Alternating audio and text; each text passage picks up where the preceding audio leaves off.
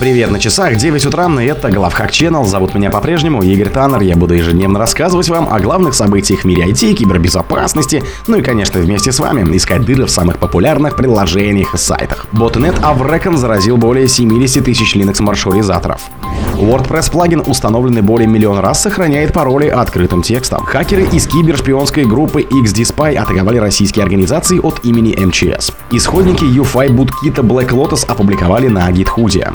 StatCounter под управлением Linux работают 3% всех десктопов в мире. ИБ-специалиста обвинили во взломе криптовалютной биржи и краже 9 миллионов долларов. Спонсор подкаста Глаз Бога. Глаз Бога это самый подробный и удобный бот пробива людей, их соцсетей и автомобилей в Телеграме. Ботнет Avrecon заразил более 70 тысяч Linux маршрутизаторов. Согласно данным Lumen Black Lotus Labs, с мая 2021 года Linux Frenos Avrecon заразил более 70 тысяч роутеров, сделав большинство из них частью ботнета, который специализируется на создании скрытых резидентных прокси. Такие прокси позволяют операторам ботнета маскировать широкий спектр вредоносных действий от мошенничества с цифровой рекламой до атак типа spraying. По данным исследователей, несмотря на то, что троян удаленного доступа Avrecon скомпрометировал более 70 тысяч устройств, только 40 тысяч из них них стали частью ботнета, когда малварь закрепилась на их устройстве. А в Рекон удавалось долгое время практически полностью избегать обнаружения, хотя впервые его заметили еще в мае 2021 года, когда вредонос был нацелен на маршрутизаторы Netgear. С тех пор ботнет оставался незамеченным на протяжении двух лет и постепенно рос, к настоящему моменту став одним из крупнейших ботнетов в мире, ориентированных на маршрутизаторы. WordPress плагин, установленный более миллиона раз, сохраняет пароли открытым текстом. Разработчики плагина All-in-One Security, установленного более чем на миллион миллионе сайтов выпустили патч. Дело в том, что недавно пользователи обнаружили, что плагин запоминает пароли в формате простого текста и хранит их в BD, доступный для администраторов сайтов. Иронично, но All-in-One Security — это защитный плагин, разработанный для предотвращения кибератак, включая попытки брутфорса. Так, плагин предупреждает об использовании имени пользователя-администратора по умолчанию для входа в систему, предотвращает атаки ботов, фиксирует активность пользователей и борется со спамом в комментариях. Ошибку с сохранением пароля около трех недель назад обнаружили на форумах WordPress. Тогда пользователь, заметивший стран странное поведение плагина выразил обеспокоенность тем, что его из-за этого организация не пройдет предстоящую проверку безопасности сторонним аудитором. В тот же день представитель ответил ему, что это известная ошибка в последнем релизе, а также предоставил скрипт, который должен был удалять сохраненные данные. Пользователь сообщил, что скрипт не работает. Хакеры из кибершпионской группы XDSpy атаковали российские организации от имени МЧС. На этой неделе специалисты компании Факт обнаружили фишинговую рассылку, проводимую кибершпионской группой XDSpy. Атака была нацелена на российские организации, включая один из известных научно-исследовательских институтов. В тексте письма, подписанного Министерством по чрезвычайным ситуациям, получатели просили посмотреть список сотрудников компании, которые могут симпатизировать группам, дестабилизирующим внутреннюю ситуацию в России.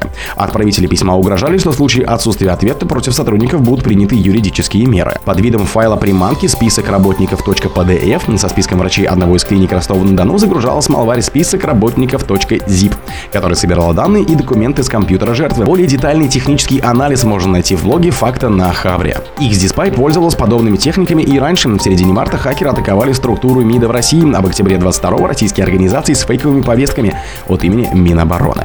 Исходники UFI буткита Black Lotus опубликовали на GitHub. Исходный код UFI буткита Black Lotus, который ранее продавался в Даркнете за 5000 долларов, был обнаружен аналитиками компании Binarly на GitHub. Исследователи говорят, что утекшие исходники не совсем полные и содержат в основном руткит и буткит для обхода Security бута. Впервые Black Lotus был замечен в октябре 2022 года. Его продавец утверждал, что BootKit имеет встроенный обход SecuryBot и встроенную защиту от удаления на уровне Ring 0 ядра, а также запускается в режиме восстановления и в безопасном режиме. Сообщалось, что малварь оснащена антивиртуализацией, антиоткладкой и опусфакцией, что усложняет ее обнаружение и анализ.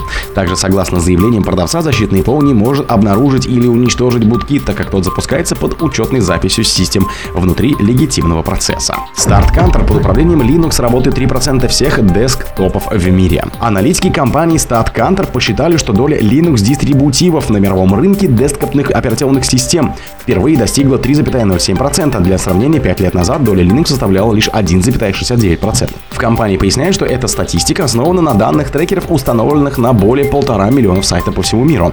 Они фиксируют около 5 миллиардов просмотренных страниц ежемесячно. Также отмечается, что к десктопным в данной аналитике отнесены и ноутбуки, потому что не существует простого способа отделить их от других машин. Как уже было сказано выше, 5 лет назад доля Linux в показателе StatCounter составляла лишь 1,69%, а в период с июня 22 по 23 год доля Linux поднялась на 2,42% до 3,07%. 10%. К тому же, если рассматривать Chrome iOS как Linux-систему, то к полученным данным можно добавить еще 4,13%, в сумме получив уже целых 7,2%. ИБ-специалиста обвинили во взломе криптовалютной биржи и краже 9 миллионов долларов.